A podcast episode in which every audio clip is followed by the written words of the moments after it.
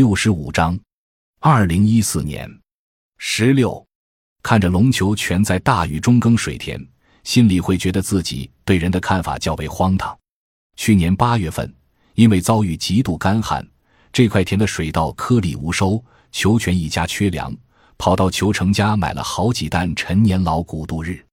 尽管家境寒贫，但裘全懒惰，还是把许多的时间放在黄片上。听邻居说。他搞得老婆夜夜发酵，令邻里不安宁。夫妇俩都有智障，别人自然也不去计较。他饿了就吃，想搞就搞。到了春耕种田时就去忙活，自由自在是他的本性。他信任这块土地，也信任上天在收获时会有甘霖，即使上天不给予，也觉得是命。他们有自己的过活，对人对事有自己的态度。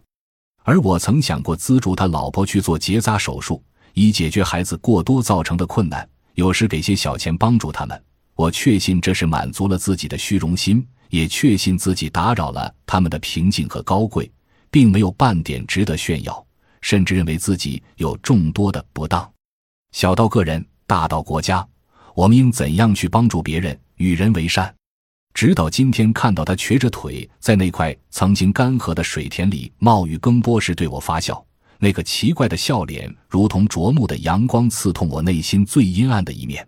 二零一四年五月九日，十七，光棍龙球城的门前有一片茂密的林子，林子前是一座矮山，山腰下是一块块月牙形的水田，田里初夏晚上的蛙声异常响亮，响亮的反面是寂寞的球城。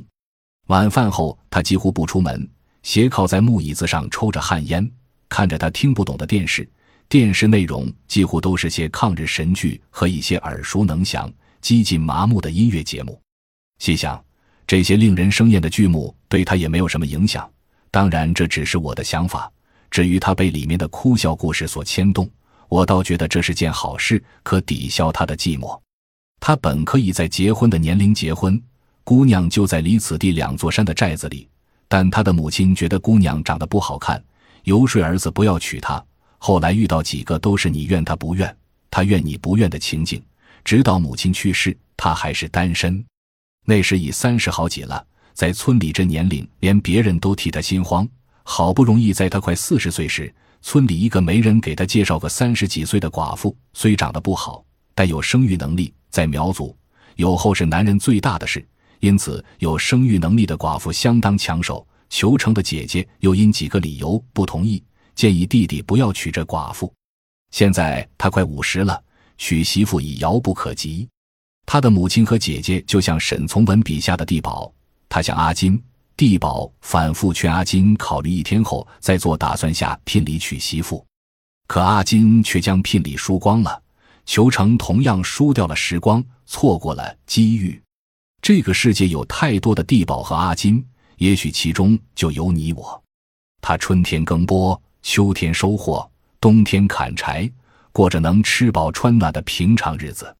他不出去打工挣钱，独守着父母留下的地和土屋，口袋常有包代人的雄狮牌香烟和十几块钱，生活节约，不赌不嫖不喝酒，赶场时带几块白豆腐，遇到能帮忙的帮上点。若是你语气不好，他便讨厌和拒绝你。他有他的处事法则。去年和前年，他有一只母猫和一只老公鸡，对他们很好。例如，给母猫制作一只带有虫子的塑料瓶供它玩耍，给老公鸡做一个精致的小木屋。但这两个动物的个性被他宠得极为奇怪。母猫见到生人会立刻闪躲到床上或是饭柜子里，那眼神如同主人一样孤独木讷。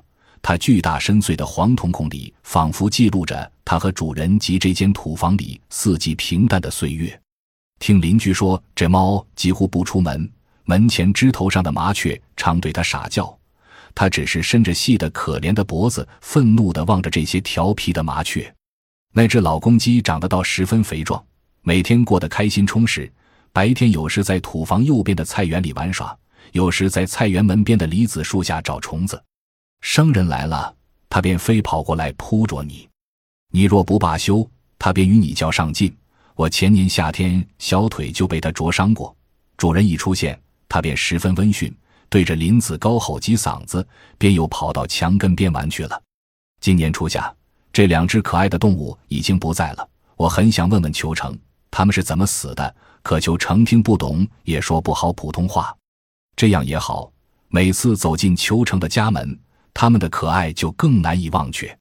我为这两个生命感到惋惜，他们为裘成沉寂的生活带来了些许热闹。比起我眼中的电视节目，他们的生命的意义更值得庆幸。二零一四年五月十三日。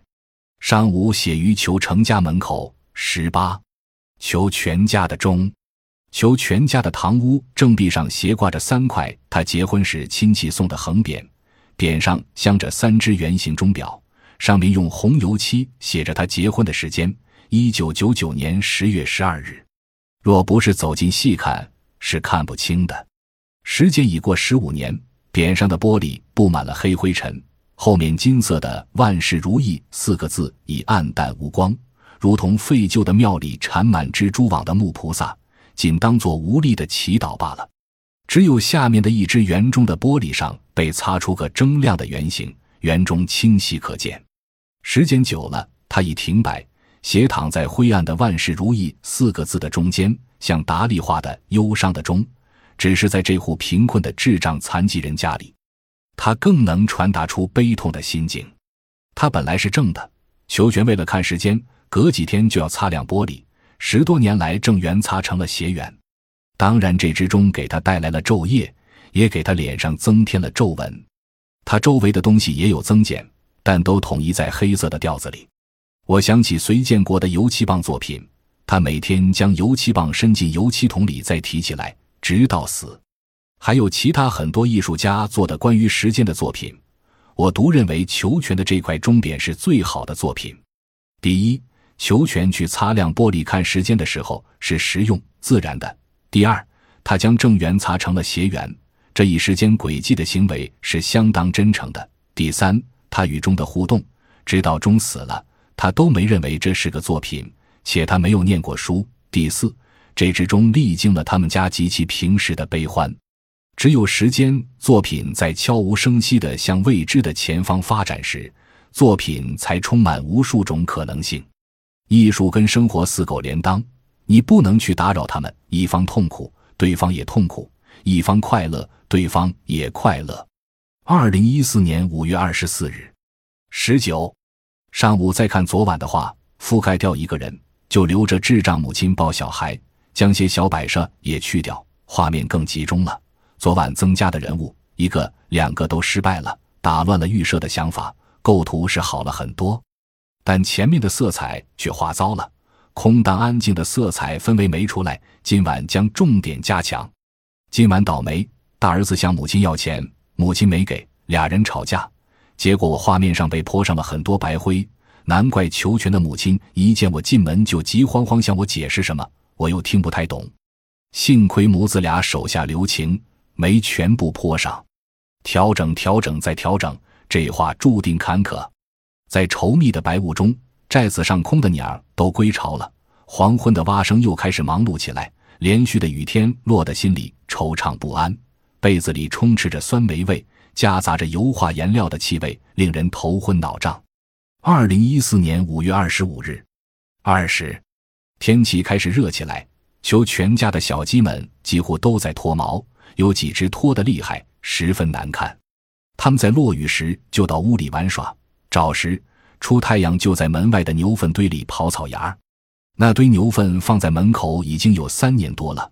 每逢落雨和天热的时候，院子里便蚊虫漫天，邋遢难闻。最近半个月的晚上，仍在修改去年画的秋天室内夜景。每晚修改完后，就摆放在裘全隔壁他叔叔家里。因为放在裘全家不安全，秋艳两姐妹总要拿着我的油画笔往画上涂抹。他家又狭小，放在他叔叔家里最妥当。由于每晚都画到十一点多，这对老夫妇早已睡熟，只好留门给我。每次我都小心翼翼地推门放话，然后悄悄地扣紧门再离开。有时想，若是这些画和我的这些经历若干年后摆在美术馆里，想必是很有意思的事。他们勤劳节约，门口的青石坪上放满了干柴，屋外收拾得干净整洁。每次看画面效果，便将画搬过来。此院落变成了我的展厅，与裘全的院子构成了鲜明对比。求全家的贫困脏乱与他的懒惰是有关系的。尽管他是残障人，但他能够种田砍柴。有时帮他的时候，会因夹杂着过多的怜悯而担忧他失去过多的尊严，这是令我不安的。二零一四年五月二十九日，二十一晚上去改画，求全家的电线有问题，我需要的那个灯泡不亮，只好把临近厕所的灯泡连线带灯转移到堂屋来。我和求全费尽周折，待安装好之后，好几次开关灯都不亮，心想今晚画不成了。求全母亲反复责备他擅自将灯头换掉，害得我今晚不能工作。他今天去赶场买了新灯做回来，我折腾了几下，竟然亮了。裘全高兴地对我傻笑，他老婆立刻坐在位置上开始做模特。我从他叔叔家搬出画摆在大画架上，带起头灯也开始了工作。二零一四年六月一日，二十二，前几天被裘全家的大公鸡啄得红肿块，还有点疼。他一直不喜欢我，只要从门口的鸡舍里钻出来。看到我脖子上褐红色的毛辫，立刻竖起来，鸡头后缩，身子下沉。趁我不理会时，就突然跳起来袭击。一次，我气急败坏，追着他用脚踢，用棍子打。他逃到鸡舍里，又打了几下才解气。本以为教训一次他会败下阵来，但前几天他趁我搬画的时候，又狠狠地啄了我一下。那一刻，我感觉他特别愤怒，特别解气。还未等我将画放到架子上。他便跑得不知踪影。从去年到现在，共计一个多月的时间里，有一张画是在求全家大门口画的。若大个画架摆在他低矮的门口，的确碍事，搞得他们进出不便。大公鸡也进出不便。它常常跳到我的调色板上，爪子沾上各种颜色，弄得一片狼藉，搞得我心情糟糕。这也许是我和他的主要恩怨。有时看到他爪子上的猩红翠绿沾了几天还在。像个顽皮的孩童，又想发笑，对我凶，但对裘全的三个小孩却是温驯无比。秋燕、秋珍两姊妹最喜欢玩耍它，有时拖着他的尾巴推拉，有时用塑料袋蒙住他的头，有时用棍子敲打他的嘴，有时甚至拿他当马骑。我在旁边画画，生怕他灼伤这三个小主人的眼睛，便用棍子驱赶他。后来看他们和他的相处，发现我的担心是多余的。有时。三姐弟为了能够跟他玩，相互间还吵架。他们没有玩具，幸好有只可爱的大公鸡。前半个月，我的大儿子在他们家里待了一会儿，惊奇地对我说：“爸爸，爸爸，大公鸡！”大公鸡对儿子却是友好的，他极少见到这么大的公鸡。尽管他有很多玩具，但与三姐弟共同寻找的快乐相比，我反而觉得三姐弟更快乐。只是在黑色简陋的屋子里。门外又落着雨，这快乐又夹杂着些许心酸。拿我和他们跟大公鸡的相处作比，显然我的眼里充满仇恨，而他们则是友善的。我讨厌我这种和大多数人一样的仇恨，且从不追究反省自己的缺失。我们不应培育仇恨，而应培育友善。二零一四年六月八日，二十三，他们除了玩就是吃饭，饿了就在锅里盛一碗饭。渴了就舀一瓢水，在家里，他们的唯一期望就是快快长大，如同田里的稻子，垂头放肆生长，不会在乎头顶的蓝天白云。他们一样，有吃的就有笑脸。他们不知道山的那头有国，只知道身边是温暖的土地，温暖的家。二零一四年八月五日，二十四，上午，裘全的三个孩子都在哭。下午，他们洗了一把椅子。这几年来，我第一次见到。二零一四年八月九日，二十五中午，从山江镇卫生院来了几个医生，说是给村里的小孩检查疾病。裘全家有四个小孩，两个无户口。裘全的母亲害怕暴露这两个无户口的孩子遭计划生育罚款，将他家的全部家当拉走也抵不过一顿吃喝，不敢带另外两个小孩去。我说没有事的，他们是卫生院来的。不是那个计生部门，他才战战兢兢地带他们一起去。好些家庭为了躲避计划生育的工作人员，四处逃藏。这里的人有两大负担：一个是结婚成本太高，光棍多；另一个是超生小孩罚款重，如果生不出男孩，还得继续生，还得继续罚。年收入严重低于罚款。单看这个事，我们的社会管理水平还非常有限。二零一四年八月二十日，二十六，在进球全家门的时候，无论是白天夜晚，漆黑都迎面扑来。此刻，眼睛总会去寻那没有悲悯的光、阳光、灯光、火光，还有那缓缓的炊烟。它们无不表现了时间：幼儿在成长，父母在衰老，屋顶上的尘埃悄无声息地落在地上，房子裹着这些平淡的生灵渐渐老去。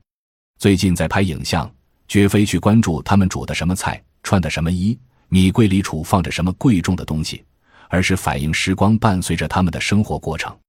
例如，当智障母亲在燃气吹火的时候，阳光正在木窗外爬行；当刚出锅的辣子在菜碗里冒热气时，裘全挑着担牛草跨进门，阳光挤出了一个大的黑影。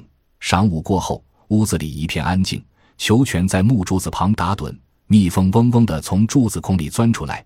智障母亲从外倒衣回来，阳光落在门槛上，现出一长条鲜黄。入夜，黄灯泡亮起，劈柴声响起。炉火通红，孩子哭闹，锅铲叮砰，呛鼻的辣味和弥漫的炊烟将屋子衬得十分热闹。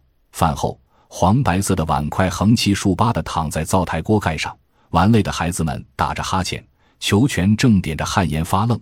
母亲帮孩子洗完脸脚，送他们进入黑帐子里，自己忙碌着收拾杂事。完毕，母亲坐在椅子上睡会，醒后再爬到孩子身边悄悄躺下，关灯后。整个屋子乌黑，一会儿就发出甜蜜的鼾声。一天结束，第二天，第二季，第二年，不停重复这不喜不悲的平凡日子，这些才是值得我追寻且敬畏东西。二零一四年八月二十七日，二十七，上午，裘全的妹妹坐在大门边给他最小的儿子喂奶，婴儿含着褐色的奶头，不再吵闹，慢慢的睡着了，他也低着头打盹。搂抱孩子的轮廓像雕塑一般肃穆，在这偏远的村落，远离喧嚣，独自面对这有智障的母亲和他的儿子，我该怎样诉说我的心境呢？那母爱暖暖的渗进心田，我贪婪的望着他。温黄的阳光从他脚边缓缓走到了身后，照在背篓上、扫帚边、木梯旁。秋天的野风正追着光，发出嗡嗡嗡的叫声。二零一四年十月九日。二十八，晚饭时，裘全的母亲来到龙老师家，心里着急，用苗语跟龙老师讲了好久才走。我问龙老师发生什么事情，他的小孙子病得严重，问我来买药，或是托我去山江买药。难怪我下午去他家拍照时，那小男孩气色不好。他病了五天，他去找赤脚医生、巫师，或是烧纸钱，什么方法都用上了。不见好转，我劝他去医院看看。他怕麻烦，又不会普通话，请人又怕耽误别人砍柴。我心里慌乱，想起前几年他最小的孙子因发高烧夭折了，生怕这不幸重演，赶紧拿着电筒跑到求全家。智障母亲抱着生病的孩子正在烤火，孩子闭着眼偎在他怀里，他一脸的忧伤。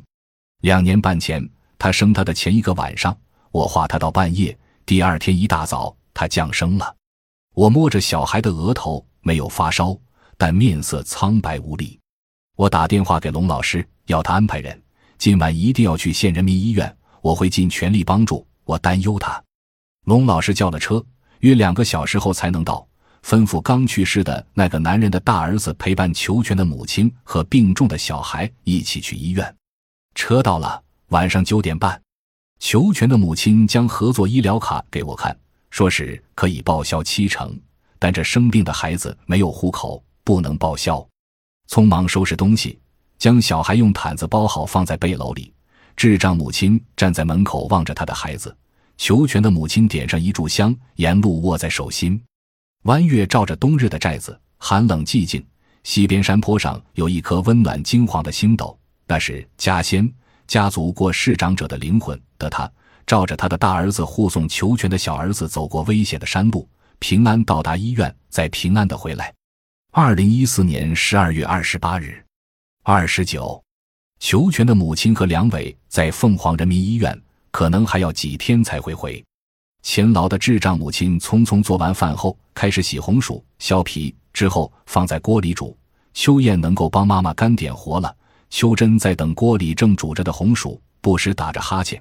裘全这两天有些感冒，呆呆地坐在火塘边，喝了一杯他自制的药汤，缓慢地爬到床上去了。黑色的蚊帐里传出他不停的咳嗽声。红薯在锅里煮得咕咕的响，烟雾弥漫着狭小昏暗的土屋，灶里的火映的妇人满脸通红，火星在烟雾和黑暗中窜动。外面是冬夜银亮的月色，我在一旁画画。享受着这平凡安静的夜，他们已很熟悉我了。春夏秋冬，我们各忙各的，但彼此会相互惦念。二零一四年十二月三日。